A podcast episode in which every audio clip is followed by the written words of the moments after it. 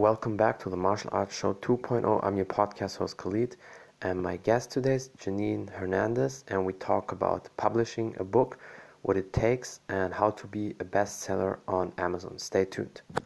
Hi, how are you? I'm fine. Everything is good. I'm really happy to do the podcast with you, and I know some of my people were also looking forward uh, to that podcast, so it's a big honor for me. Thank and, you so much uh, for having me. Anytime, anytime. You're welcome. Um, just tell people quick who you are and a little bit about your background. Um, so my name is Janine Hernandez, and I am an author. I um, I actually coach aspiring authors on how to publish their books. I am a mom. I'm a single mom. I love to hike. I love to read. I love movies. I uh, I'm just a, a busy, busy bee. I love to, like I said, I coach aspiring authors on how to publish their books. I also have a tea company. I'm a speaker. I'm a mentor. Um, I do a little bit of everything.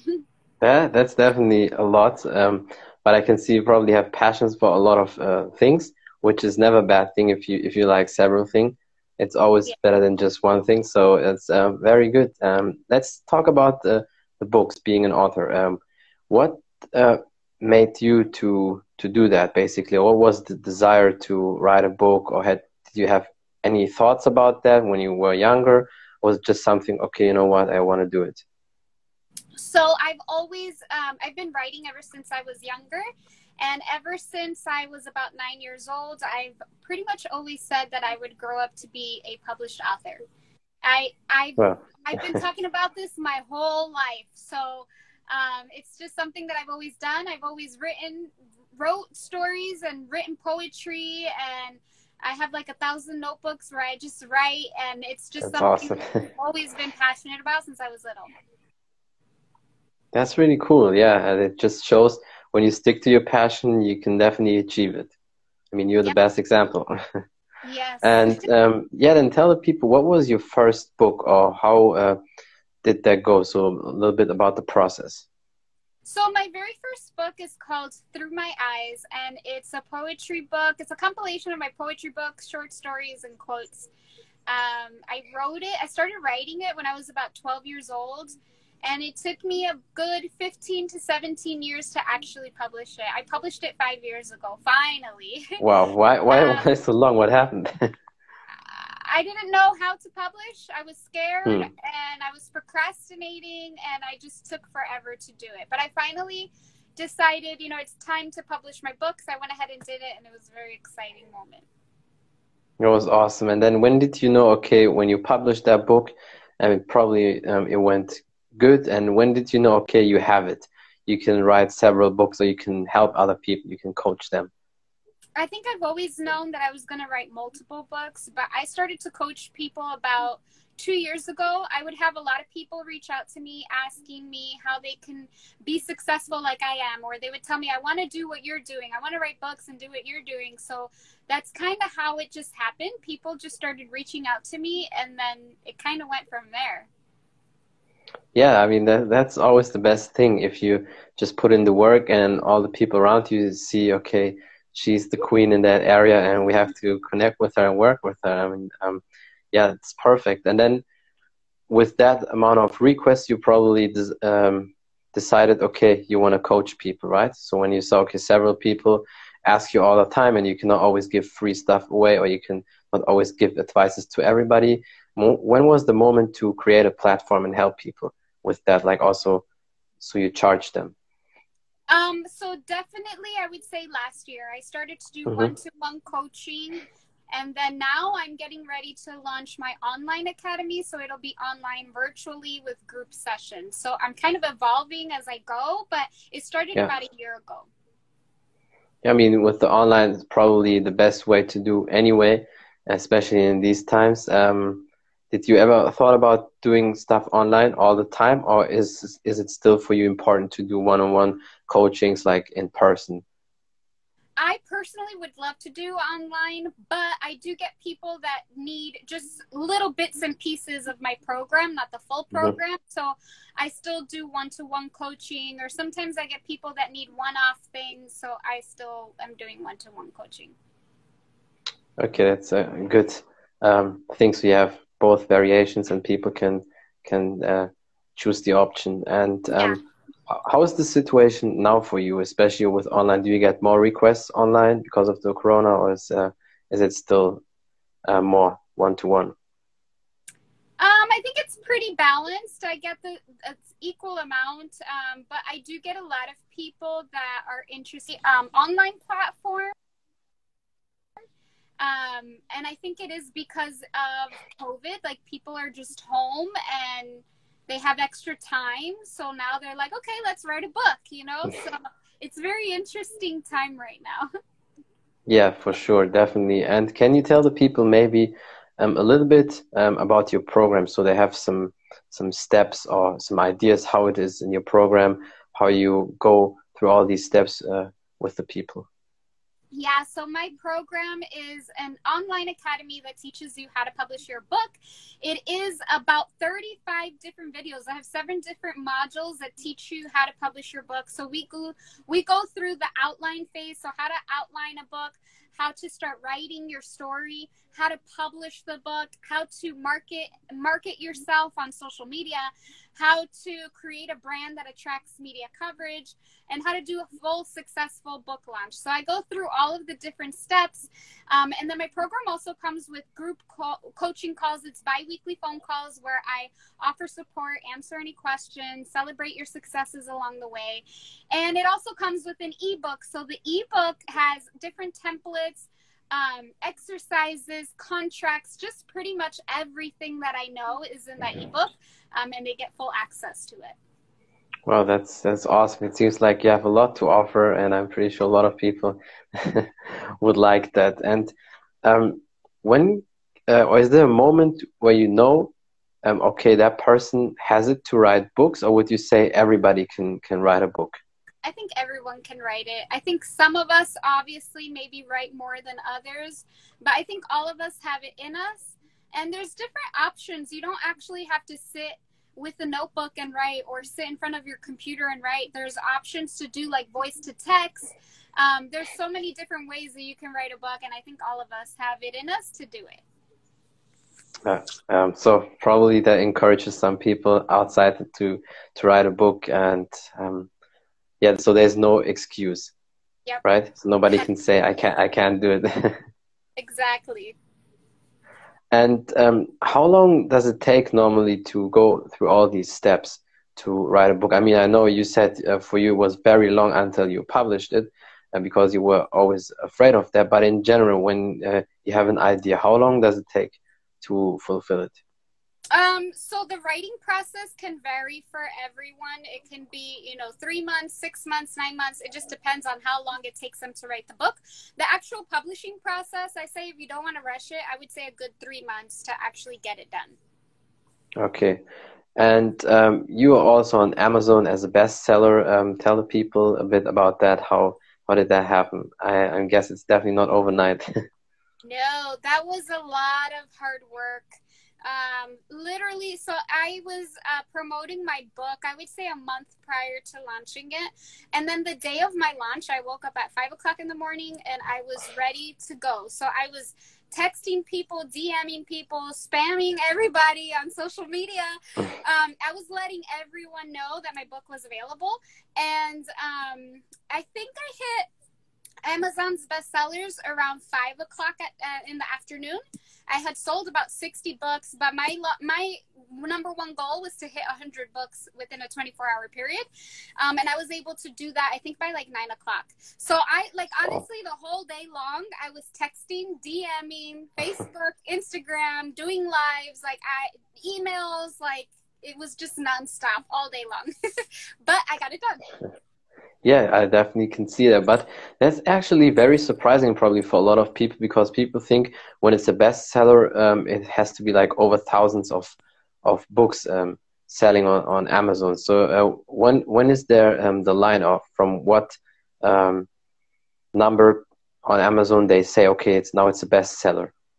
So it depends on the category that the book is in. So when you um, when you have a book on Amazon, you choose different categories and then you have to outsell everyone in that category. So for one of my categories, I had to outsell everyone in that category, and I think I outsold them at like 60, 60 books. Oh, okay. Um, so, so it just depends on the category. Some categories might be 60, some might be a thousand. It just depends.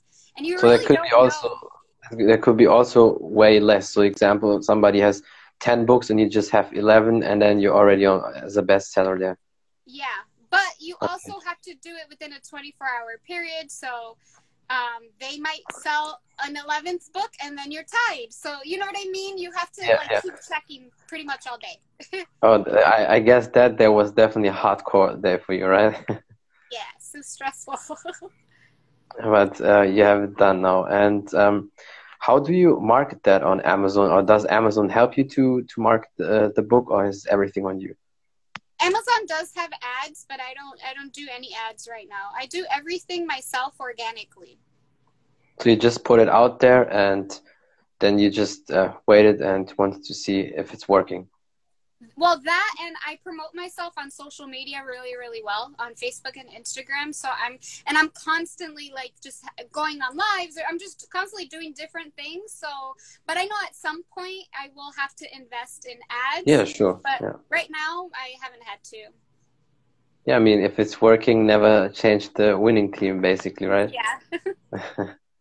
And um, speaking of of uh, fear, because you said it took you very long until you published your book. Um, what was the moment where you said, "Okay, now it's enough. I waited too long. I just do it."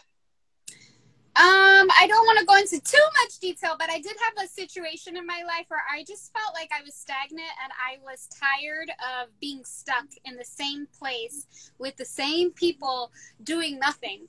And Toxic so I people, just yeah. yeah, it like lit fire on my butt and I just like I was just like I'm ready and I just kind of went for it. And I haven't looked back since.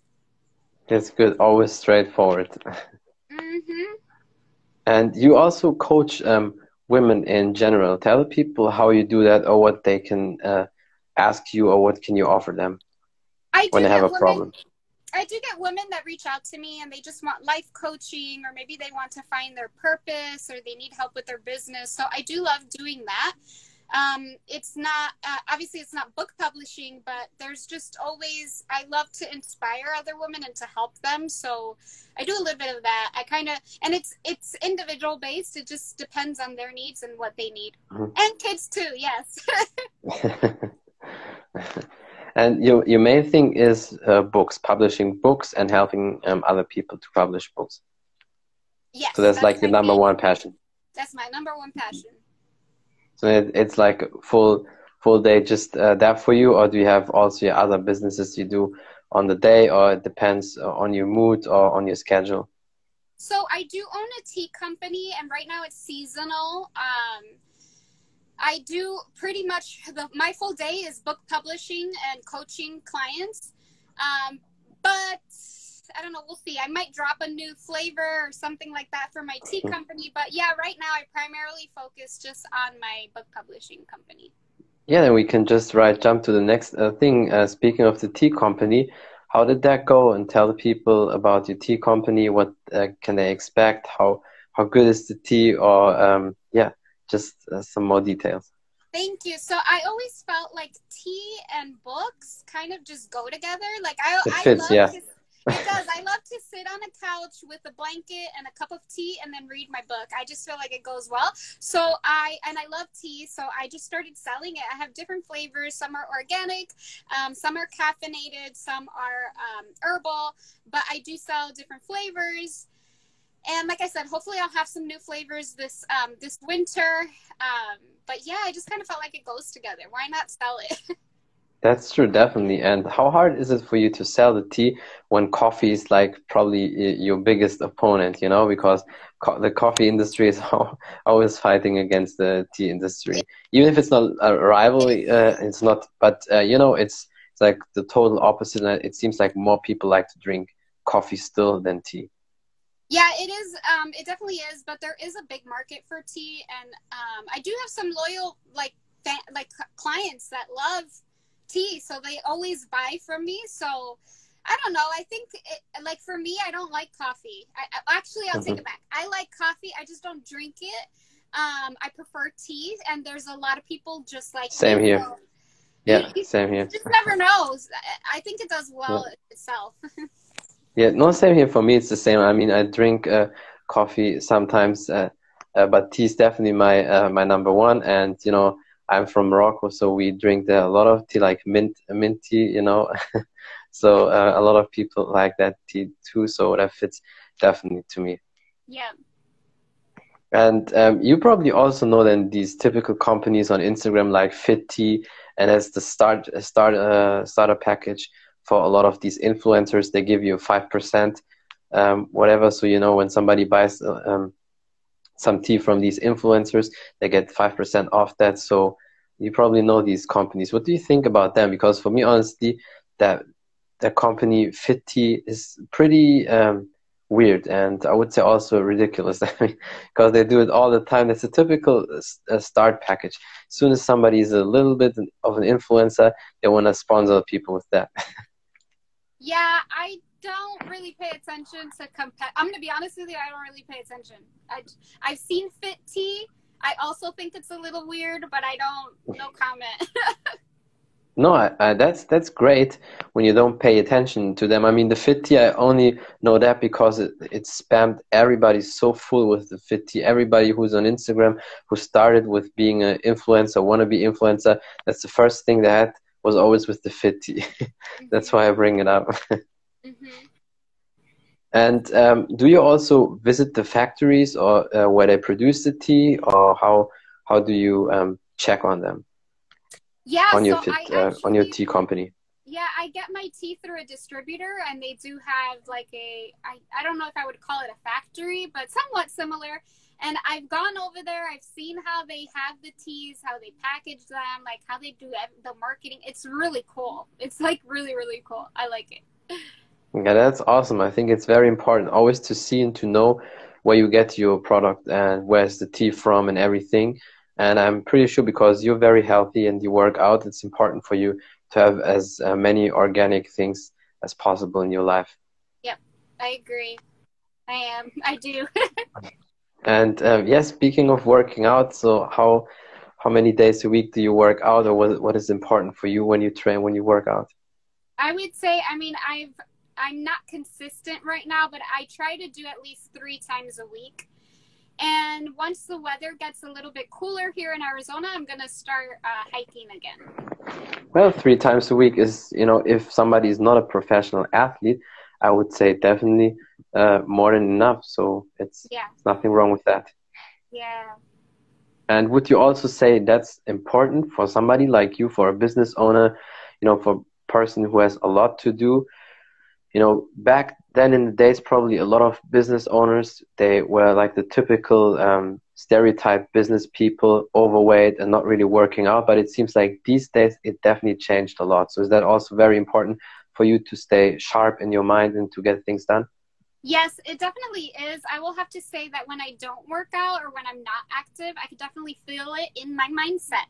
Um, I feel, you know, just, I don't know, I just feel off so I think it is very important um, for our mental health and for our physical just state of being to just be active and stay consistent with it.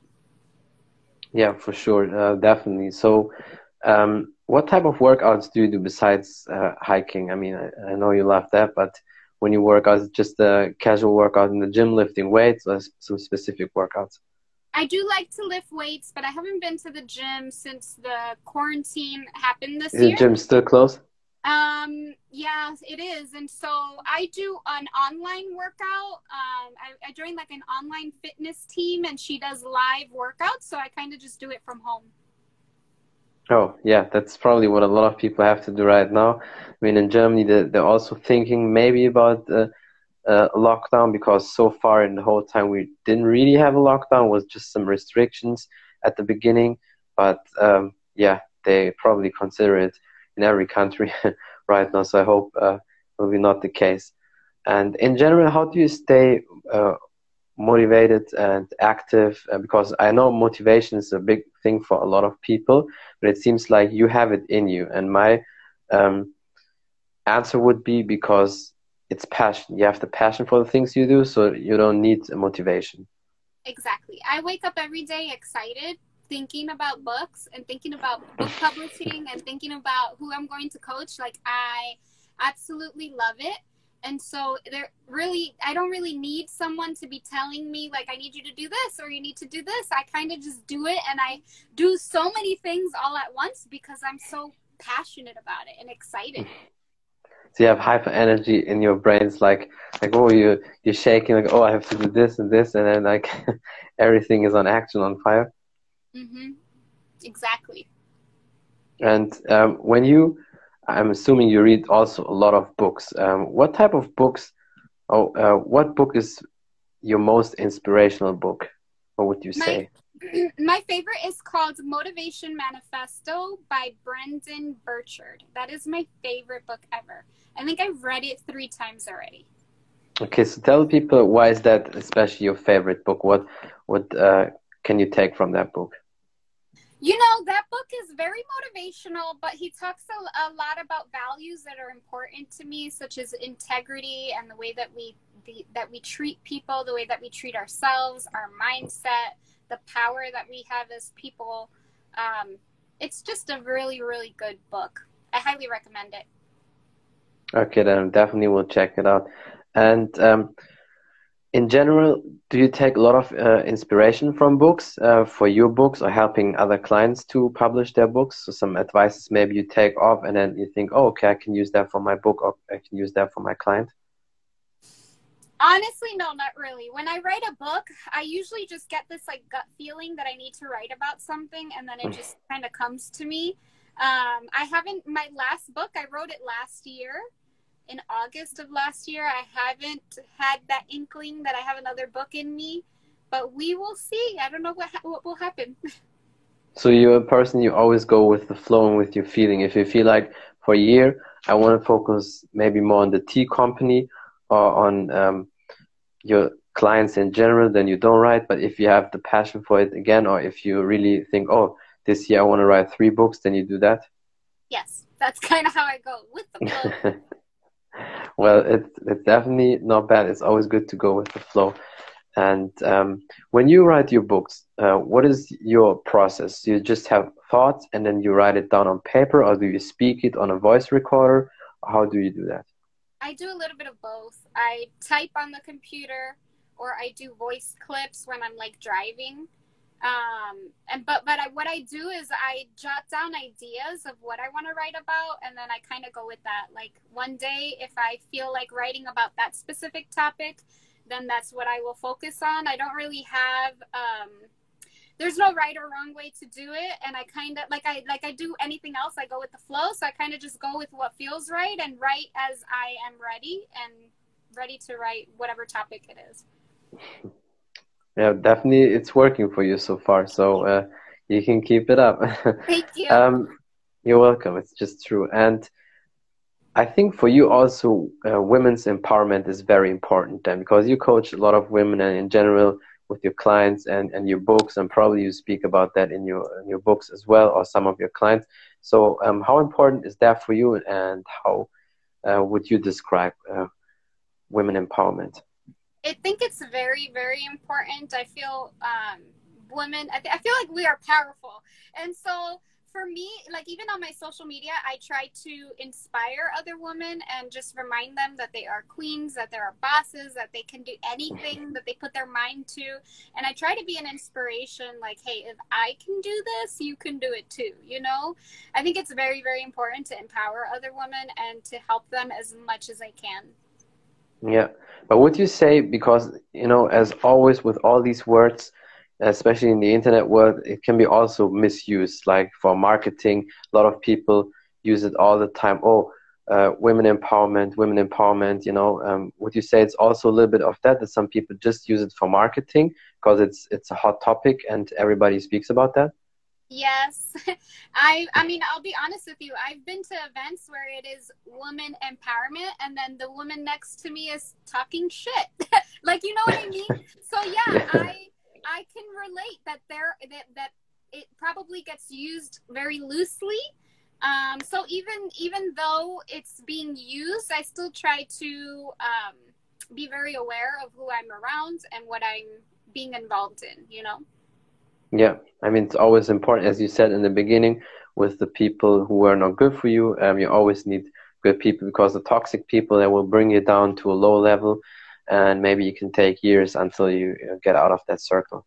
I agree. I so agree. And is there anything you want to um, say or anything you want to promote? Some advice maybe for you women out there, um, whatever you have on your mind?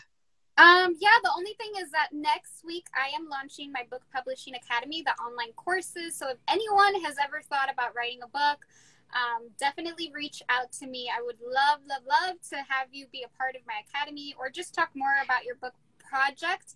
Um, it is my passion to help as many people publish their books. So reach out to me. I would love to talk to you.